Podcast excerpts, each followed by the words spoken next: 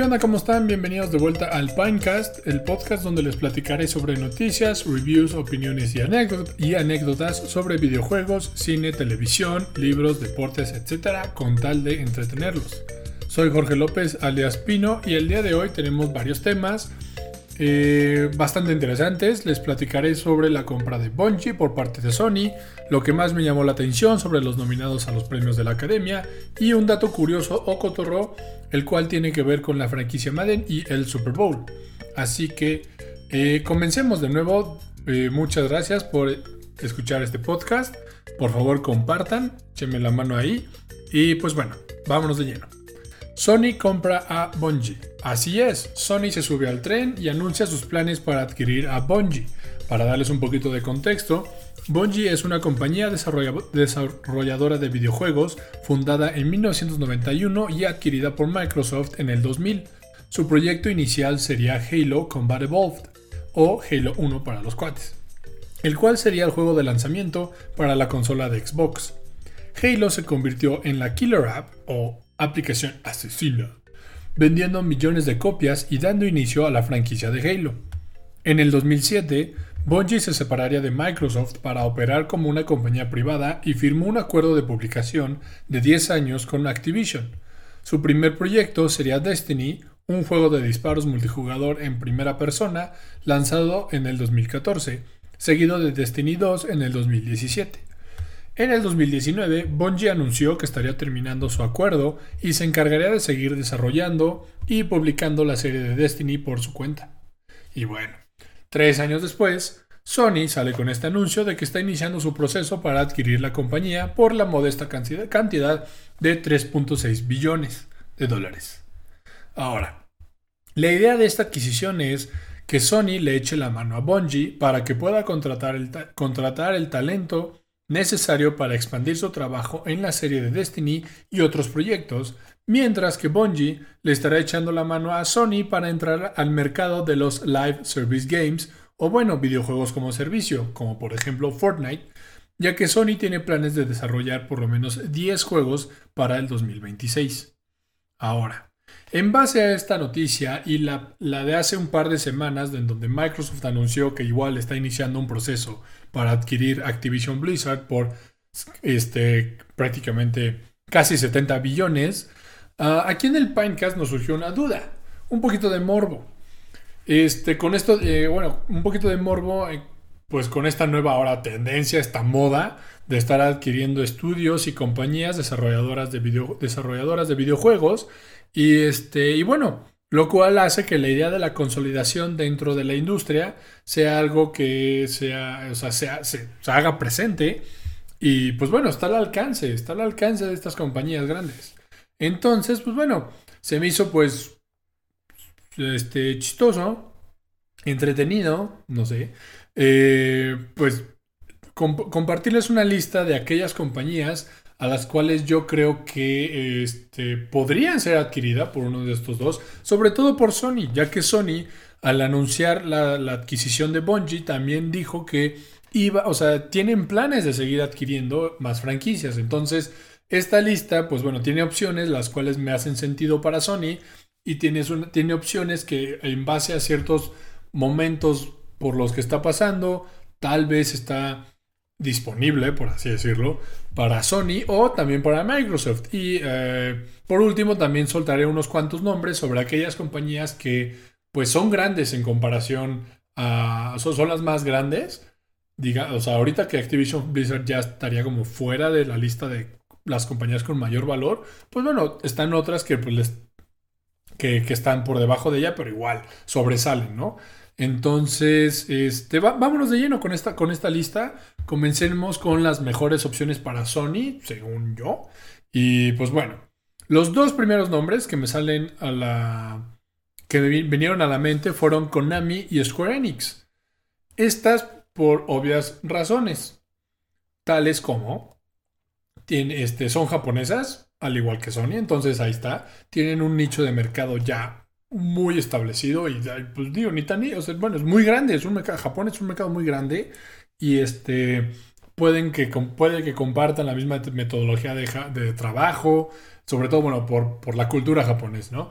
este, japonesa, o sea, de que cómo trabajan ellos. Eh, igual tienen gente que los reconoce, ahí en su país, bueno, no, hay gente que no los ubique. Tienen, por lo tanto, también tienen una muy buena presencia en Asia. Y este. Igual, las franquicias, digo, tal vez no relacionas luego, luego los, juegos con la compañía, pero los juegos también tienen una presencia, pues, de, de renombre en, en, otros países como Estados Unidos o Europa. Entonces, pero bueno, vámonos este, vamos a dividirlas, vamos a ver qué tiene cada una y pues bueno, cuánto vale. Entonces comencemos con Konami. Konami tiene este, propiedades intelectuales bastante famosas como Metal Gear, este, la serie de Metal Gear, o bueno, Metal Gear Solid, eh, Silent Hill, Castlevania y Contra. Y actualmente está evaluada en 7. billones de dólares. Por su parte, Square Enix también tiene muy buenos nombres. Tiene este Final Fantasy, la cual una franquicia a la cual ya le, ah, le, dediqué uno de sus juegos, uno de los juegos más importantes en la historia de los videojuegos, eh, todo un episodio. Entonces, si tienen oportunidad, una vez que hayan terminado de escuchar este, échense una vuelta por la página, por el, por el, por el podcast y este, pues dense un gustito y escuchen el episodio sobre Final Fantasy VII. Ah, pero bueno, tienen Final Fantasy, tienen Dragon Quest y tienen Kingdom Hearts. Y la compañía está valuada en 5.96 billones de, dólares. Ahora, les mencioné también que, bueno, aparte de lo que mencioné hace poquito de qué tienen en común, porque digo que también hacen sentido porque también tienen una muy buena relación con Sony, ya que muchas de estas franquicias se distribuyen exclusivamente en el PlayStation. Este. Y, las compañías comparten esta idea de que sus juegos se enfocan a brindar experiencias. O sea, sí, experiencias. y bueno, por si fuera poco, Square Enix tiene actualmente el mejor Massive Multiplayer Online game, que es el Final Fantasy XIV, el cual le vendría como como anillo al dedo a Sony este, ya que también es, pues, sería una muy buena adición y sería un muy buen complemento, bueno, sí, complemento a su plan de entrarle al mercado de los videojuegos como un servicio, ya que el, Final Fantasy XIV es como el World of Warcraft, el cual es un juego que siempre está en línea y siempre tiene contenido nuevo y pues bueno, eso es uno de los elementos que, que forman lo que es un live service game, ya luego en otro episodio del podcast les platicaré sobre este servicio y cómo ha tomado cómo se ha vuelto una cosa muy importante en la industria. O sea, no, sé si un género, pero una tendencia muy importante en la industria. Pero bueno, este, en base a esto, yo creo que, yo, yo creo que otra vez Konami y Square Enix son muy buenas, este, serían muy buenas adiciones para Sony, pero la verdad las que mayor sentido hacen, o igual. otra que tengo aquí apuntada, igual japonesa y que también tiene una muy buena relación con Sony, pero no es exclusiva en su mayoría, es Capcom. Capcom es hogar, de franquicias como Resident Evil, Monster Hunter, Street Fighter, Mega Man y este Devil May Cry, los cuales igual tienen una muy buena presencia dentro de la industria, tienen una muy buena presencia dentro de Japón y este, lo cual se traslada a un, a un gran número de ventas en diferentes géneros. Ahora, ¿por qué digo géneros? Que porque, por ejemplo, Street Fighter es el equivalente a FIFA en cuanto al género de juegos de pelea. O sea, hoy por hoy, no tendría... Yo, por ejemplo, hoy por hoy, no habría Mortal Kombat si Street Fighter. Yo soy un fan número uno de Mortal Kombat, pero sí tengo que reconocer que sin Street Fighter no tendríamos otro, o sea, no, los juegos de pelea no serían lo que son ahorita. Y pues nos resulta que, aunque no, es no son exclusivos de PlayStation, este, cuando uno habla de Street Fighter, uno asimila, tal vez de manera subconsciente, que es juegos de PlayStation, pero es por la presencia que tiene ahí. Gran parte de su base de jugadores se encuentra en PlayStation, a, diferencia de, O sea, bueno, es, mayor en PlayStation a comparación con, con, eh, con la computadora o con este, el Xbox. Entonces también a eso me refiero. Ahora también este Resident Evil es otro juego que en base a, es, referencia en el género de survival horror. Entonces, este, pues es, también es como, es, como, sería buena estrategia para Sony, igual adquirir a Capcom, ya que pues tiene eso, ¿no? Esa manera, o sea, tal vez tiene ese plus este, este, que pues digo, no, ambiguo, no, no ambiguo, pero no, no está presente, intangible, ese, ese plus subconsciente de que uno relaciona estos juegos con el género y su presencia en el PlayStation. Entonces yo creo que le vendría bastante bien. Eh, a Capcom, igual japonesa, probablemente comparten los mismos valores, misma metodología. Entonces es muy buena relación, al igual que Konami y Square Enix. Pero ahora, supongamos que Sony, y bueno, no solo Sony, pero pues tal vez otras compañías buscan adquirir, ¿qué hay fuera de Japón? Pues bueno, tenemos una muy buena opción en Ubisoft, hogar de franquicias como Assassin's Creed, Far Cry, Rayman este, y Tom Clancy. Ahora, eh, históricamente la empresa francesa tiene una reputación de, de hacérsela difícil ante este tema de las adquisiciones, pero últimamente se encuentra, este, está atravesando tiempos difíciles ya que han salido noticias de abuso sexual, al igual que Activision Blizzard, y pues bueno, en una de esas, esto la, también los, no los motiva, ¿verdad? O sea, no es como que el abuso, el abuso a empleados te motive a, buscar oportunidades de negocio, pero eh, tal vez les ayuda a salir adelante. Digo, ya pasó con Activision Blizzard. O sea, una de las razones por las cuales se, habló mucho de esas adquisiciones por el tema que está pasando, el ambiente muy tóxico que tiene la compañía. Y bueno, el que hecho que lo adquiera Microsoft es bueno para los trabajadores. Ahora, no estoy diciendo que esto es un factor y no estoy diciendo que Sony la va a adquirir para sacarla de, la, de su rollo. Digo, también puede ser Microsoft. Microsoft también los puede jalar, pero este esto podría ser un factor. O sea, la empresa tal vez no se encuentra en su mejor momento y pues tal vez ahorita están un poquito más abiertos a otras opciones. Ahora, eh, perdón, una disculpa ahí por esta pausa. Eh, ¿Qué otras empresas hay igual fuera de Japón? Que, o bueno, fuera de Japón y tal vez Japón mm, en ambos lados, pero que son más grandes. Ahora, ahora sí, o sea, tengo aquí, les voy a compartir otros tres nombres que son, pues ahora sí que yo los veo como los peces gordos, porque para empezar, su valor está por encima de los 10 billones, lo cual, que, lo cual su adquisición, pues sí sería una, una noticia bastante grande.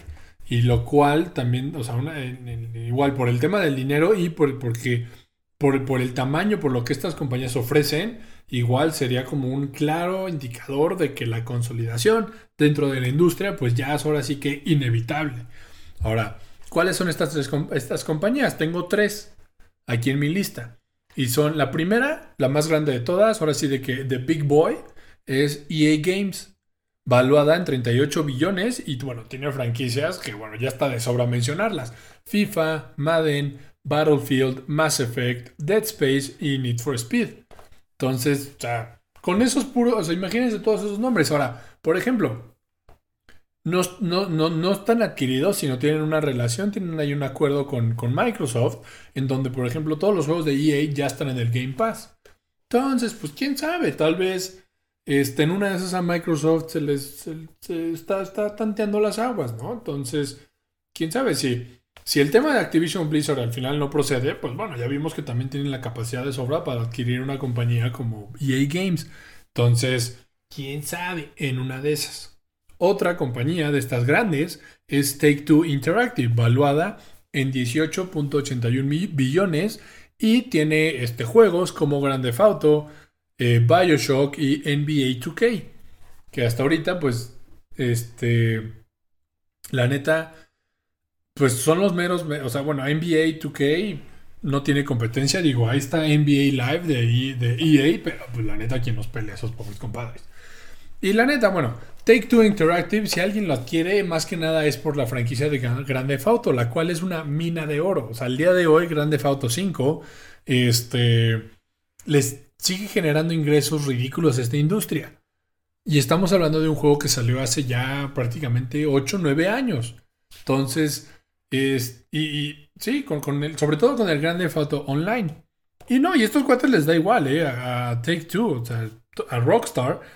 Ya que, bueno, Take Two Interactive son los dueños de Rockstar Games, que son los que desarrollan Grande Foto 5 y pues estos cuates se siguen ganando la lana al punto que todavía siguen sacando un DLC de un juego de hace 8 años, cuando lo normal es que un DLC, un contenido descargable, sea este, dentro del, primero, del primer año del, del juego.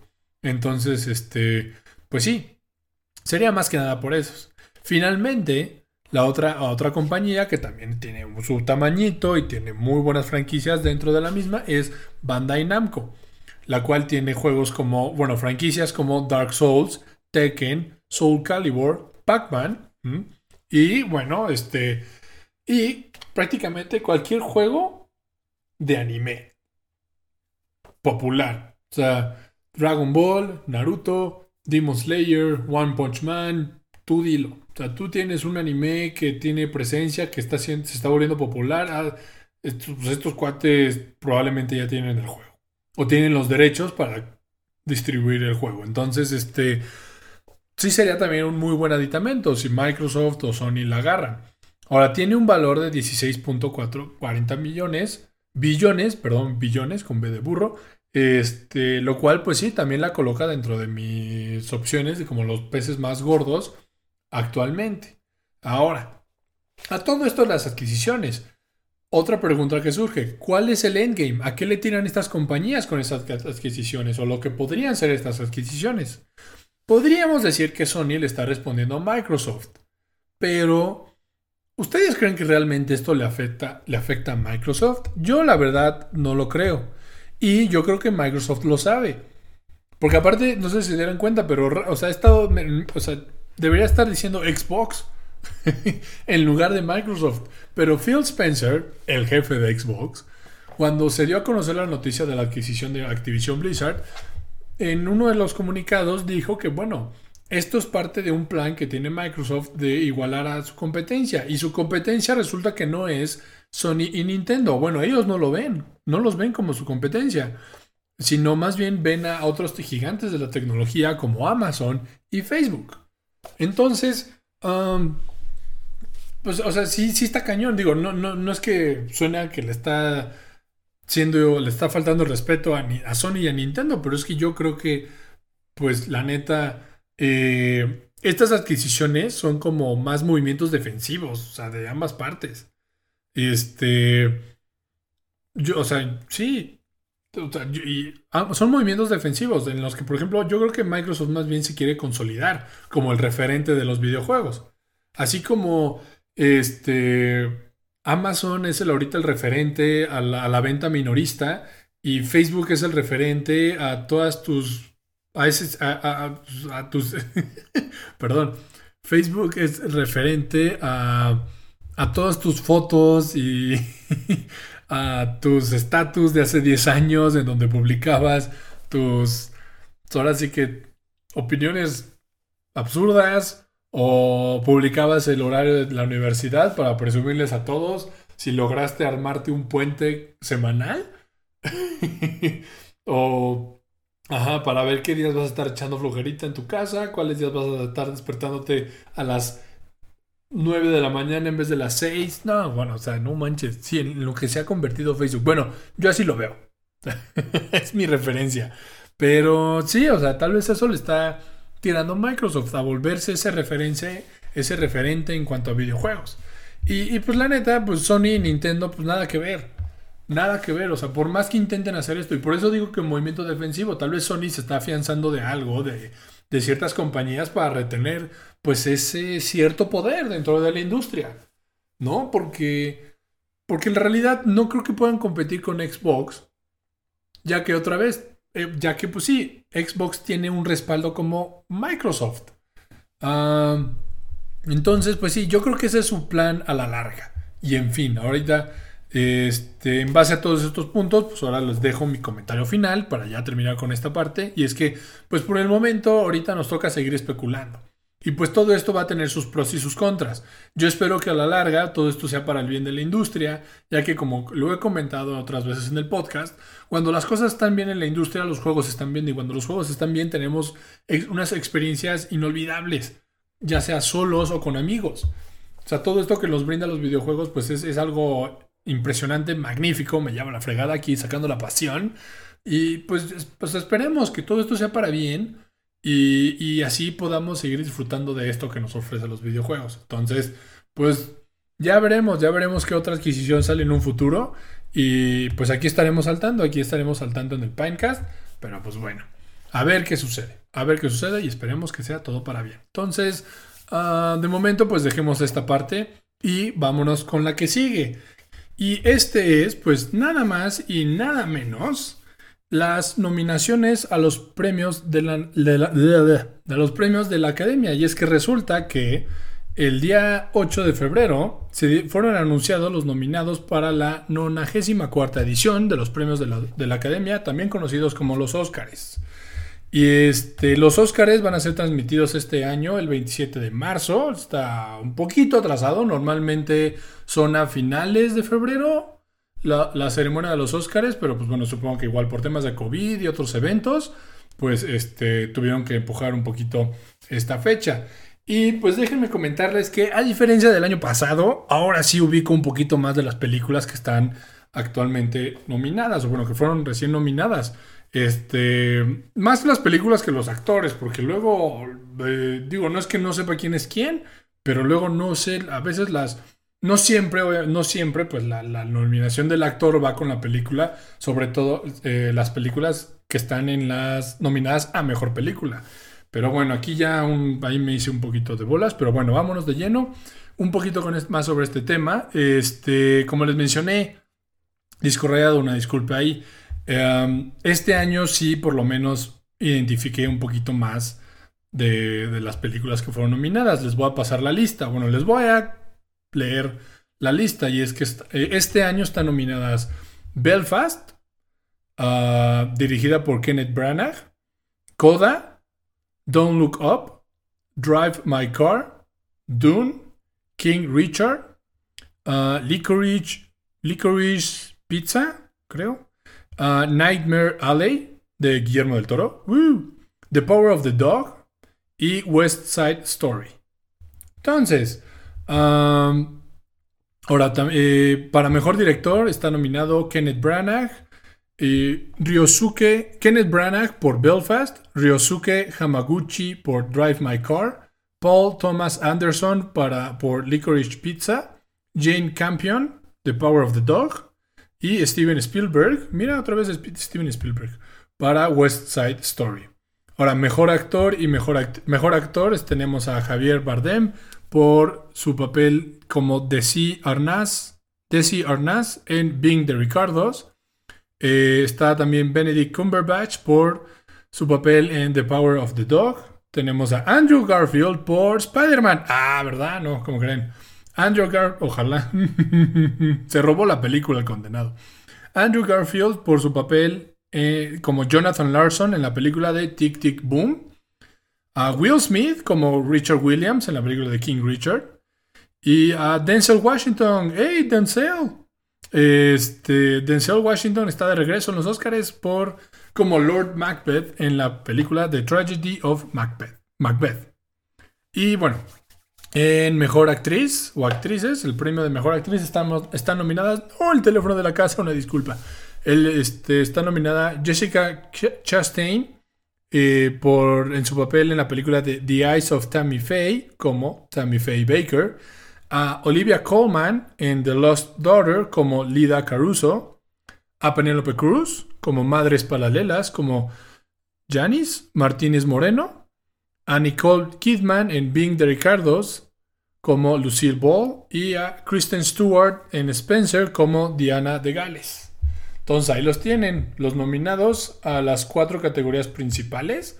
les podría compartir las demás, pero yo creo que ya ahí sí, ya les, mejor les pido que cada quien se meta a ver.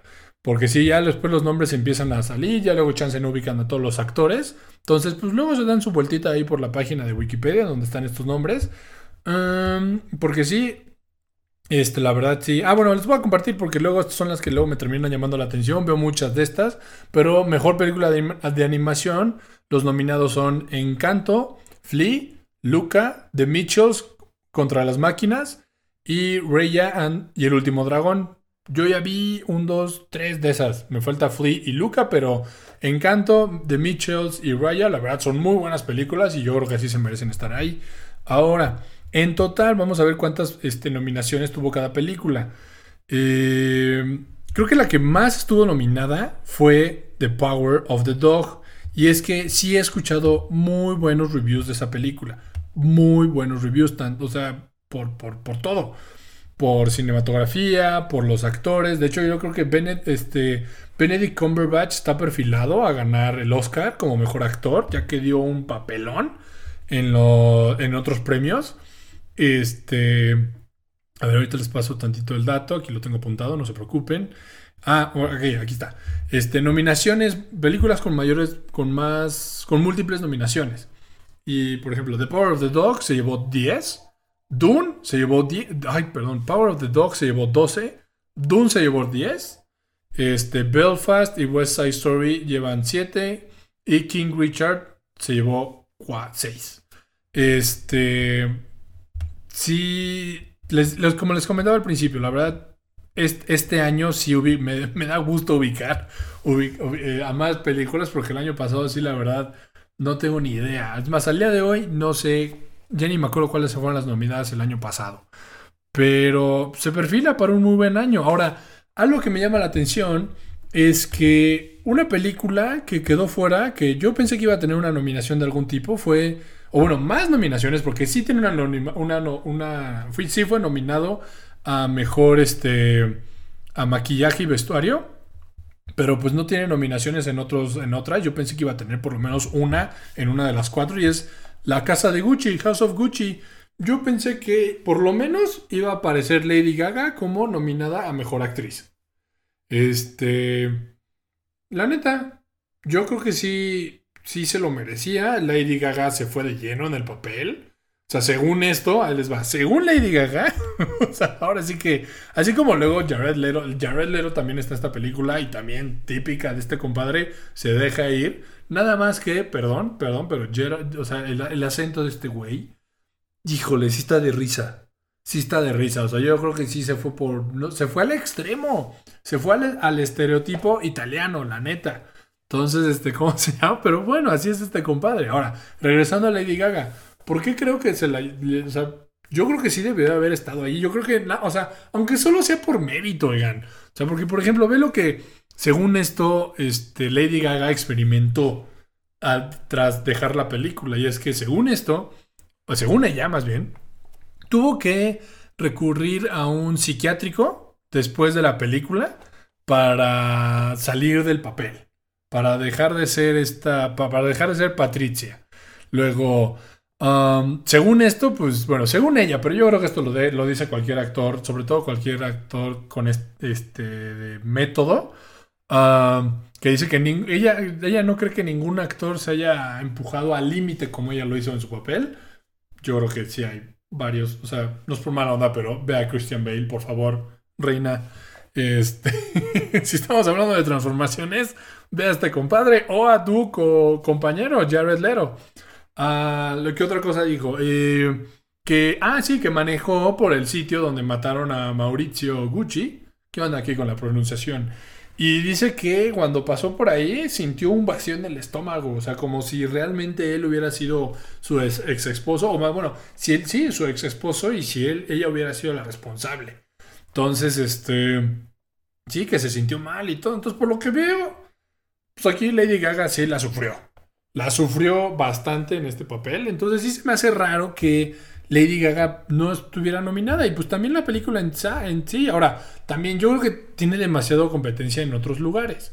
Ahora, en, cuanto a actores, pues no, no, no destacó alguien más más que Lady Gaga. En cuanto a cinematografía, pues Dune y este y otras y The House of Dog, este Power of the Dog, pues yo creo que se la llevan por mucho. Y este ¿qué más? ¿Qué más? Adaptación, la verdad sí, está raro, está raro que no esté nominado a otros lugares, porque esta película también dio mucho de qué hablar cuando salió, pero pues ni modo. Ni modo, ahora sí que como dice el personaje de Jared Leto, ya habrá otra, ya habrá otra Lady Gaga, yo creo que poco a poco ya se acerca el momento, yo creo que próximamente veremos a Lady Gaga recibiendo un Oscar como actriz, porque sí lo está haciendo bien, ¿eh? Sí lo está haciendo bien. Ahora, otra cosa que me llamó la atención, y justo ahorita que mencioné Dune, es que Dune está en todas las categorías. todas las categorías que hacen referencia a todo lo que se tiene que hacer para una película, todo lo que envuelve una película, ahí está Dune. O sea, ahí les va. Dune está en este. O sea, está en mejor película. Está en mejor. Este. En, mejor adapted screenplay. Eh, está, bueno, guion adaptado. Está en este. Ay, perdón, perdón. Está en mejor. Mejor original score con Hans Zimmer está en mejor sonido, está en mejor diseño de producción, cinematografía, está igual en makeup and hairstyling, está en diseño de, este, de, costume, de disfraz, está en mejor eh, edición de, película y en efectos visuales, pero no está, no está nominado a mejor director con Denis Villeneuve. O sea, la verdad sí está raro que tienes una película que está en todas las categorías, que conforman lo que es hacer una película y no pones al director. O sea, digo, no es por quitarle mérito a los demás directores, pero a ver, si ya es lo que a veces no entiendo. Si ya agregaste más películas a la categoría de mejor película, pues también agrega más directores. Por lo menos para que estén ahí. O sea, yo creo que sí se va a sentir raro, chafa, que no estén ahí los directores que están haciendo las películas que están nominadas al Oscar. No sé, como que es algo un poquito incongruente. Y yo creo que Dennis sí se lo merecía, porque oye, Dune fue un, o sea, como producción, es un peliculón, la verdad. O sea, toda su producción es un peliculón y yo creo que es bien merecido. Yo creo que va a pasar yo en lo personal creo que Dune va a arrasar en estos temas técnicos de la de, o sea, fotografía y este, escenografía y vestuario y maquillaje. O sea, yo creo que Dune se va a llevar todos esos, pero sí te vas a quedar pensando, o sea, si se está llevando todos los, otra vez, todos los premios que conforman, que hacen una película, porque el director no está. Pero en fin, ya me estoy repitiendo. Este, pero sí, yo creo que sí está está raro que no aparezca Denis Villeneuve. O en mi opinión, yo, yo, yo sugeriría que este, pues agreguen, agreguen esta más, o sea, que, la lista de directores sea igual que la lista de películas, porque pues como que no, no hace, no hace con, congruencia. Ahora, otra cosa que me llamó la atención es este la película Drive My Car. Esa es una película japonesa. Es una película que tanto como mejor película también está como mejor película internacional. Ahora, ¿por qué la hago destacar en el podcast? Porque últimamente las películas internacionales están apareciendo como mejor película y tienden a robarse el spotlight o incluso los premios. Este ya pasó con Parásitos, película coreana. Ya, pasó con Parásitos, de verdad nada, se robó todos los premios este, mejor director, mejor película, este, de otras muy buenas películas y pues dicen que Drive My Car está teniendo una recepción bastante similar. Hay otras películas que se están robando el escenario como The Power of the Dog, este, Dune, King Richard, que tienen como más mercadotecnia. Pero Drive My Car de estas películas, como también es internacional, pues no todo el mundo la ve. no todo el mundo tiene la o sea, la, ha visto y este y de repente llega, o por, o sea, por el interés que genera esto de las nominaciones de los Oscars, la gente la empieza a ver y pues le, sorprende. Ahora, esta es una película que dura tres horas. No, no, no dos horas cuarenta, dos horas y media, tres horas. Y aún así están diciendo que es una película impresionante. A mí sí me da mucha curiosidad. Sí voy a ver, voy a buscarme un buen tiempo para poder verla antes de los Oscars para ver si en una de esas también puede robarse los premios como lo hizo Parásito. O también el Spotlight como lo hizo Roma. Este. O sea, yo, yo también esto le viene bastante bien a la industria porque enseña cómo ha cambiado. Porque sí, o sea, antes las películas internacionales las tenías ahí a un lado. O sea, era, ah, sí, tenemos aquí nuestras películas, pero las internacionales, pues las veías. No, o sea, yo nada más me enteraba de esas. De esas en los premios. Y ni me molestaba en verlas. Pero ahora, como les ha ido últimamente, sí ayuda y sí muestra cómo ha cambiado, o sea, para bien o para mal. A los Oscars los van a volver a criticar de una manera u otra en que les faltó X o Y. pero este, con este tema de diversidad, pero yo creo que lo han estado haciendo bien. Y esta película de Drive My Car, en una de esas, ¿eh? Vamos a, voy a ver si la puedo alcanzar a ver antes de los Oscars. Y este, para luego compartirles mi opinión, una vez que se acerque más a la fecha y se haga ahora sí como que otra vez el boss de a ver quién se puede ganar los premios, pero pues en una de esas, ¿eh? Ahora, eh, ¿qué otra cosa me llamó la atención? Pues que tal vez, tal vez este es el año de Netflix. Tal vez este es el año de Netflix. Este, ¿cómo se llama? ya, ya viene Netflix. En los últimos años le ha invertido muchísimo, muchísimo para, para que sus películas sean reconocidas por la academia y se lleven los premios. Sin embargo, no les ha ido a veces bien. O sea, los pobres compadres. O sea, por ejemplo, The Irishman.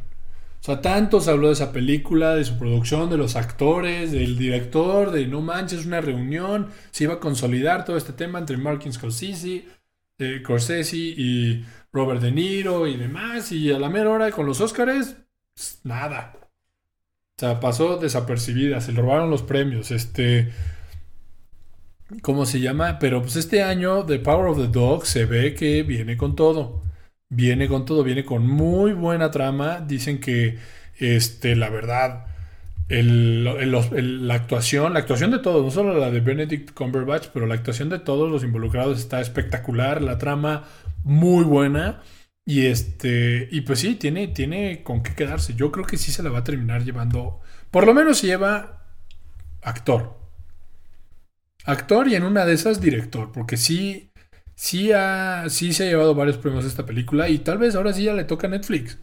Ya chance ya le toca a Netflix llevarse algo en esto de los premios Óscares. Este, porque si no, pues ni modo a seguir intentando. Pero yo creo que este es el año. Yo creo que este es el año de, de Netflix en los Óscares. Veremos cómo les va. Y pues, no sé, finalmente el último punto con el que me quedo de los Óscares es que pues los musicales, los musicales están de regreso.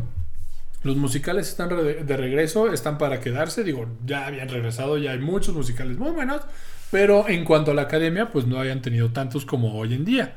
Este, en este año tenemos a Tic, a Tic Tic Boom, igual película de Netflix, y por la cual Andrew Garfield está nominado al Oscar, y la película de Steven Spielberg, West Side Story.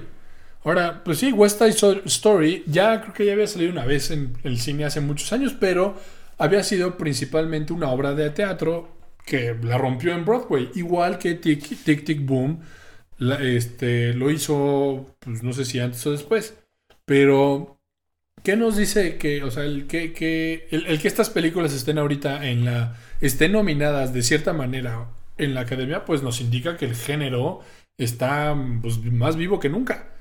Y que es posible, es posible hacer una adaptación de una, de una obra a una película de manera correcta. Porque hay otras que lo han intentado y han fracasado, como Dear Evan Hansen. Qué manera más fea de adaptar una película, una obra a una película. Pero bueno. Entonces, este. Sí, los musicales, los musicales están, están dando de qué hablar en los Oscars. Yo. Sí sería una sorpresa que Andrew Garfield se lleve el premio sí tiene mucha competencia, pero también he estado leyendo por ahí que el cuate la rompió, la rompió. O sea, y de hecho, Andrew Garfield, pues sí le ha estado bastante, le ha ido bastante bien últimamente con Tic Tic Boom y con Spider-Man. Entonces, este, a ver cómo les va a estos compadres, a ver cómo les va también a West Side Story. Esperemos que les vaya bien, porque a mí en lo personal sí me gustan los musicales. Este, sí le, sí le, he agarrado el gusto a los mismos. Son, son películas que la verdad son muy entretenidas son muy entretenidas y sí está muy padre cómo puedes contar ciertos aspectos, ciertas partes de la trama por medio de la música. Entonces, la verdad, sí, canciones y así. Está muy cool. Y pues qué bueno, qué bueno que este, los musicales están, están de vuelta, están haciendo su aparición en los Oscars. Y pues bueno, ya veremos si nos vemos, si nos llevamos una sorpresa. Pero bueno, con esto de los musicales, yo creo que aquí le, doy pausa al tema de eh, las nominaciones de los Oscars. Mm, es un tema que le vamos a dar todavía más seguimiento conforme se vaya, dando la, se vaya acercando la fecha. O bueno, una vez que sucedan, aquí vamos a estar en el Pinecast para digerir y ver y vamos a ver, dar nuestra aquí la opinión, si, que si estamos de acuerdo o no con que la película X y o Z se debió de haber llevado el Oscar o si esta sí se la llevó bien o no sé qué. Entonces, bueno, ya veremos. Ahora, para final el podcast, y ahorita ya no le voy a tomar, ya no les voy a quitar mucho tiempo, pero es ahora sí que el dato curioso o el dato cotorro de, de, de este episodio es eh, referente al Super Bowl. Y es que sí, el Super Bowl se es, va, es este domingo. El Super Bowl es este domingo, 13 de febrero, en donde los Cincinnati Bengals y los Angeles Rams se darán un tiro para ver quién es el campeón de este año, quién levanta el, el trofeo Lombardi. Ahora, los Bengals van por su este por su primer trofeo en tres apariciones, mientras que los Rams van por su segundo trofeo en cinco apariciones. Yo creo que va a ser un Super Bowl bastante entretenido. Espero también, o sea, espero que sea un Super Bowl bastante entretenido, que sea locochón como ha sido esta temporada, porque oigan, nadie se esperaba a los bengalíes llegar al Super Bowl, la neta. Todo el mundo tenía a Kansas del lado de la AFC. Fácil, o sea, Kansas o los Buffalo Bills, porque tenían el juego más vistoso, pero pues no, resulta que pues no, no, no es que seas el más vistoso, tienes que también ser el más efectivo. Este, y pues sí, o sea, ha estado muy loca. Yo la verdad no esperaba que los Bengals estuvieran ahí. Y del lado de los Rams, igual tenían, o sea, sí eran favoritos desde un principio, porque también aventaron todas las, toda, toda la carne al asador con los Rams este año. O sea, si no la arman, sí están en serios problemas, porque no va a haber gente joven entrando a ese edificio en los siguientes 3, 4 años. Entonces, esperemos que le salga esta apuesta, pero igual no eran favoritos porque tenían a Tampa y tenían a Green Bay enfrente y aún así se los llevaron. Digo, San Francisco les ayudó un poquito con Green Bay, pero igual se enfrentaron a San Francisco que a lo largo de que, que ¿cómo se llama? Que pues ha sido su rival a vencer. O sea, de hecho tienen un récord perdedor en los últimos años contra San Francisco y lograron pasar a San Francisco y llegaron. Entonces, pues bueno, ya veremos cómo está el Super Bowl. Yo creo que sí va a estar entretenido. En lo personal, creo, me encantaría ver que los Bengals ganaran. Me gusta mucho cuando un equipo que nunca ha ganado algo gane. Como por ejemplo los Chicago Cubs. Digo, los Chicago Cubs hace poquito ganaron, pero ya llevaban como 50 años sin, sin ver un trofeo. Este, ahora los Bengals, pues sí, no, nunca han tenido, sería la primera vez en la franquicia, estaría cool. Con el tema del underdog estaría cool, pero yo creo que Rams tiene también mejor, el mejor equipo.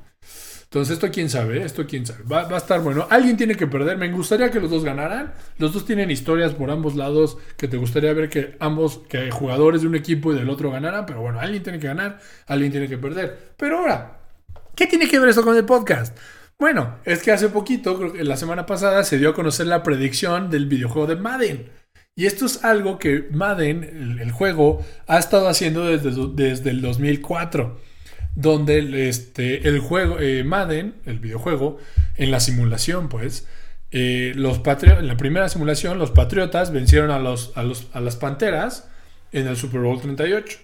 Ahora, el Super Bowl, el Super Bowl, el videojuego le ha atinado 11 veces en los últimos 18 años, pero la ha fallado, o sea, tampoco es infalible la cosa, tampoco es el pulpo Paul en su mejor momento. Este, en los últimos seis años, pues ha ido con marca negativa. Nada más le ha atinado a dos, este, los de, a dos de los dos ganadores en esos últimos seis años. Y bueno, ¿cómo se llama? Solamente, ah, eso sí, dentro de estas, estos, estos, estas simulaciones, estas predicciones, solo una vez le ha atinado al marcador exacto. Y fue cuando los Patriotas le ganaron a los Seahawks en el Super Bowl 49 con el marcador de 28-24. Este. Ay, qué cool que, que, los Patriotas se mencionan mucho en este artículo. Ya me gusta esto de Madden. Pero sí, o sea, sí, es, sí, sí está chistoso esto de las predicciones. Ya llevan un rato haciéndolo.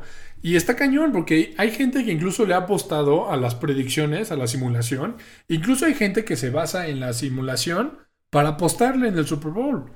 Entonces digo, eso ya es de cada quien, pero no sé, es un dato que me llama la atención. Salió así, justo ahorita que estaba armando el podcast, salió la noticia y dijo, oye, va a estar bueno. Y pues quién sabe. Ahora, de, hecho sí, no he dicho, ¿qué, sorpresa tiene este año el Super Bowl? Bueno, pues resulta que el, el Madden, Madden, Madden. Resulta que Madden en la simulación pronostica que los Bengals se van a llevar el campeonato. Y con las uñas. O sea, se va a hacer un Super Bowl, supuestamente va a ser un Super Bowl reñido, un Super Bowl parejo en donde va a haber defensa, va a haber ofensa, va a haber, o sea, va a haber muy, buenos duelos, pero que al final este, los bengalíes van a sacar ahí un último aire, van a poner al equipo en posición de gol de campo, en donde su pateador, el cual ha estado certero toda la postemporada, les va a dar el campeonato. Entonces ahí lo tienen. El, juego de Madden predice que los bengalíes le van a ganar a los Rams 24-21 y que según esto Joe Burrow va a tener 317 yardas con dos touchdowns y una intercepción, mientras que Stafford va a tener 280 yardas, dos touchdowns y una intercepción que desafortunadamente se va a va a ser un pick six, entonces va a ser una intercepción y touchdown de parte de la defensiva de los Bengals. Entonces, a ver qué pasa. A ver qué pasa. Ya les dije que esto no es infalible. Le ha ido bastante mal últimamente a, a las predicciones del Madden. Pero bueno, no está de más. Para aquellos que les guste la apuesta, ahí tienen un dato extra. Tómenlo, déjenlo. Quién sabe. O sea, ya es cada quien como quiera ganar. Esperemos que ganen dinero. Y si no, pues bueno, ahí le estarán perdiendo su dinero si no le hacen caso a la predicción. No, es broma. Este. Pues ya veremos, ya veremos si este año la, la, simulación está en lo correcto. ¿Quién diría, no? Le está, le está tirando a por donde a mí me gustaría que se lo llevara, pero bueno, uno nunca sabe. Uno nunca sabe. Esperemos que por lo menos el partido esté este, divertido. Ya incluso yo creo que el siguiente podcast, pues platicaré, les platicaré un poquito sobre el partido. Vamos a ver si hay un poquito de drama, si hay un poquito de controversia. Digo, lo ha habido a lo largo de toda la médica temporada. Una temporada muy larga. Pero bueno, ya por fin se terminará y veremos quién es el nuevo campeón. O, este, si hay un nuevo campeón. Eh, o sea, un nuevo campeón en, que, o sea, me refiero a un equipo que nunca lo ha ganado. O bueno, si los Rams, este, saca, o sea, eh, los, Rams, los Rams, los Rams, los Rams, terminan sacando, este, cumpliendo con esta mega apuesta de todo por el todo. Pero bueno, pues hasta aquí llegamos, hasta aquí es el, este, este es el fin del episodio de hoy, bueno, de esta semana. Muchísimas gracias de nuevo por darse una vuelta, espero que lo hayan disfrutado y de nuevo les pido que de favor compartan, platiquen, nos, nos me ayudan mucho aquí, este, incluso si lo ponen de fondo. Y bueno, eventualmente ya estaré abierto a, o sea, al igual feedback que tengan, o sea, no, no es que eventualmente estoy abierto a cualquier feedback que tengan, este, pues así con el chiste de esto es mejorar, ¿no? Entonces, muchísimas gracias de nuevo. Espero que lo disfruten y pues bueno, que tengan un muy buen día, que tengan un muy buen resto de semana. Ya es ombligo de semana. Entonces, este, ya se acerca un, muy, un fin interesante con esto del Super Bowl. Y pues bueno, ya veremos qué otras noticias nos, nos esperan en el mundo del entretenimiento. Y pues bueno, igual, otra vez, por enésima ocasión, les mando un saludo a todos y muchas gracias por escuchar y ser parte del Pinecast. Hasta luego.